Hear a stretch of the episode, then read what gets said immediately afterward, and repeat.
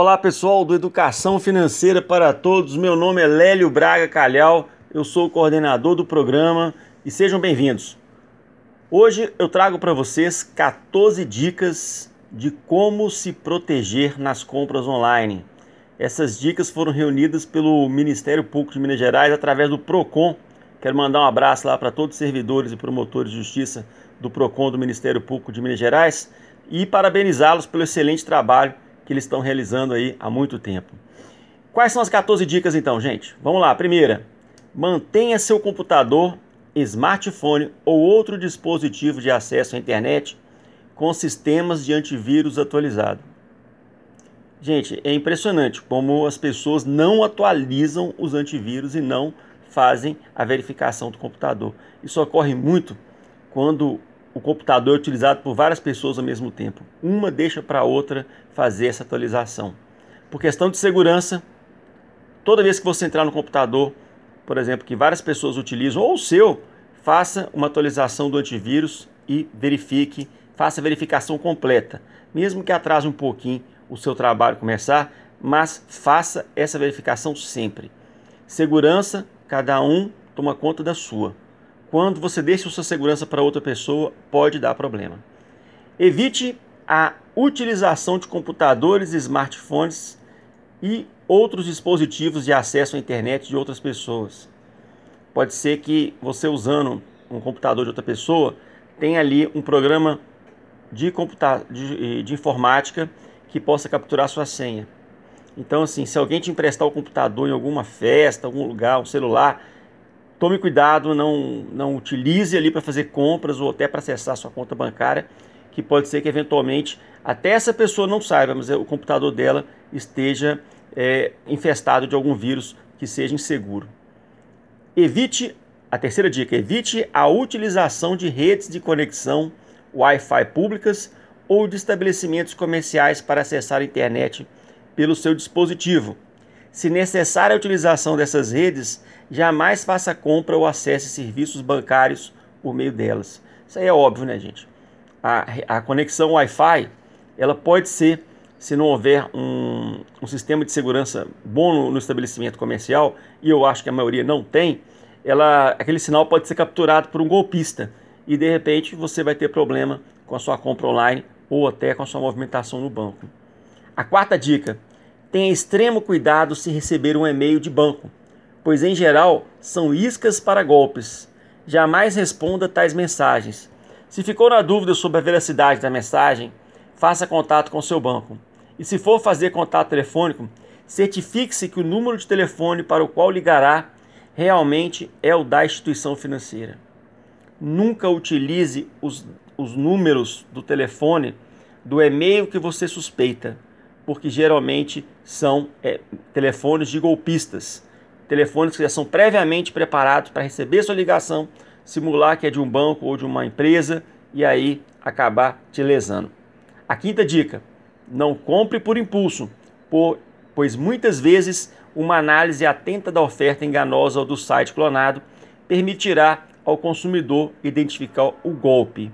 Muito cuidado, gente. Às vezes um, um M por um N, às vezes uma, um, uma letra dobrada, às vezes é uma diferença do ponto com para é, uma muito parecida, algo muito parecido. Esses golpes, é, às vezes eles tentam pegar você por um detalhe que dá para perceber, mas quando a pessoa faz uma compra por impulso, ela acaba rapidamente não seguindo os padrões de segurança e acaba fazendo uma compra indevida. Sexta dica: desconfie de ofertas de produtos ou serviços por preços muito abaixo do mercado. Esse é talvez o maior chamariz para golpes virtuais. Então, o que você tem que fazer? Entra nesses sites de comparação de preço, faça sua pesquisa lá. E se eventualmente surgir uma compra de um site que você nunca viu, com um valor bem próximo de sites conhecidos e até com lojas físicas, pense bem se compensa o risco de comprar numa, num local inseguro por causa de R$ reais ou R$ reais. 7. Pesquise experiências que outros consumidores tiveram com a loja virtual. Vários sites oferecem essas informações. O que eu mais conheço é o Reclame Aqui. Eu sempre dou uma olhada lá para ver se tem alguma eh, reclamação contra aquela empresa que eu quero contratar ou contra aquela, aquele site que eu quero pesquisar. Então, não é 100% seguro, mas já dá para ter uma dica. Se você chegar no local e tiver um monte de reclamação contra aquela empresa ou contra aquele site, você tem que desconfiar. Oitava dica: veja se o fornecedor apresenta no site o CNPJ, endereço, telefone fixo e e-mail. Quanto mais formas de fazer contato, mais facilidade você terá em caso de problemas. Nunca compre em um site que divulga somente um telefone celular como contato.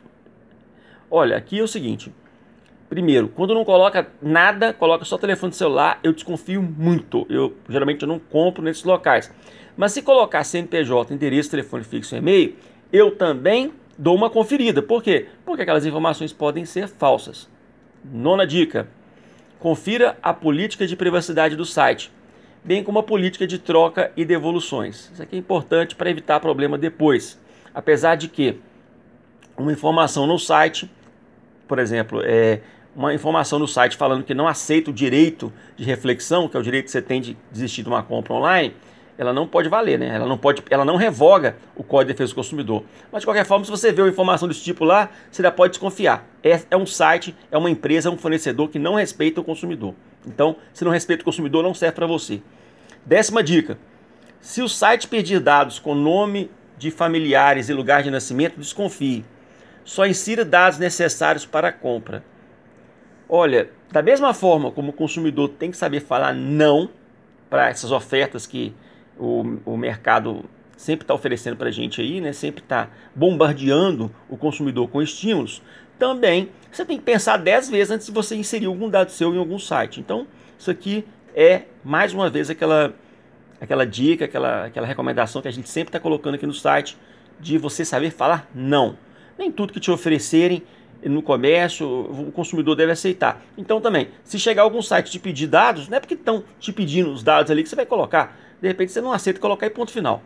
Então, tomem cuidado, dificultem a, a entrega desses dados e não entreguem facilmente, porque pode também ser golpe.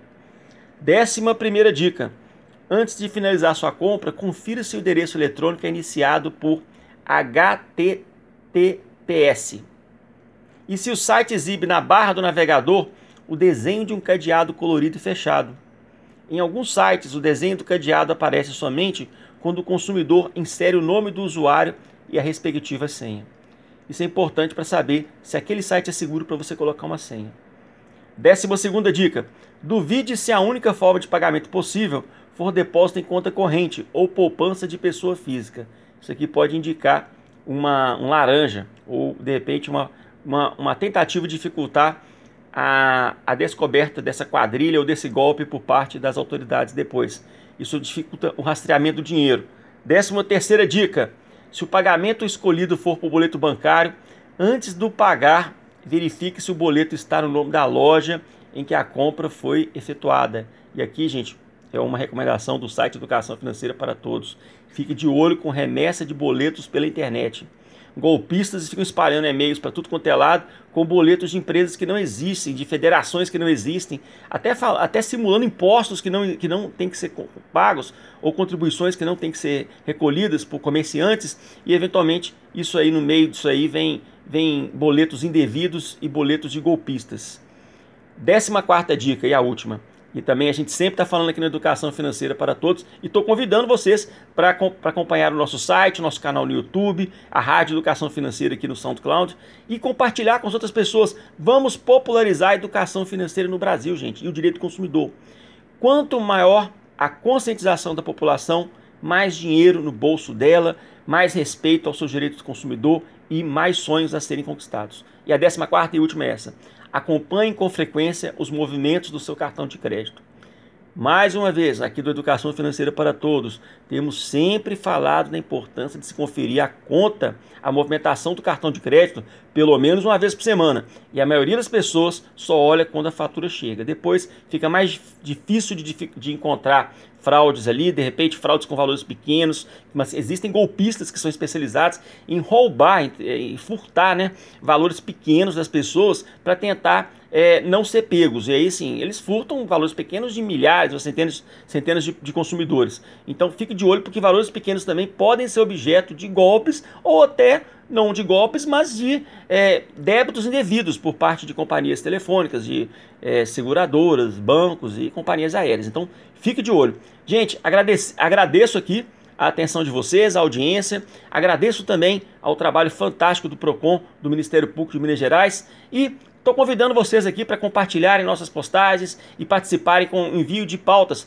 para que a gente possa trazer mais informações de educação financeira e direito do consumidor para vocês. Um abraço e até a próxima. Tchau, tchau!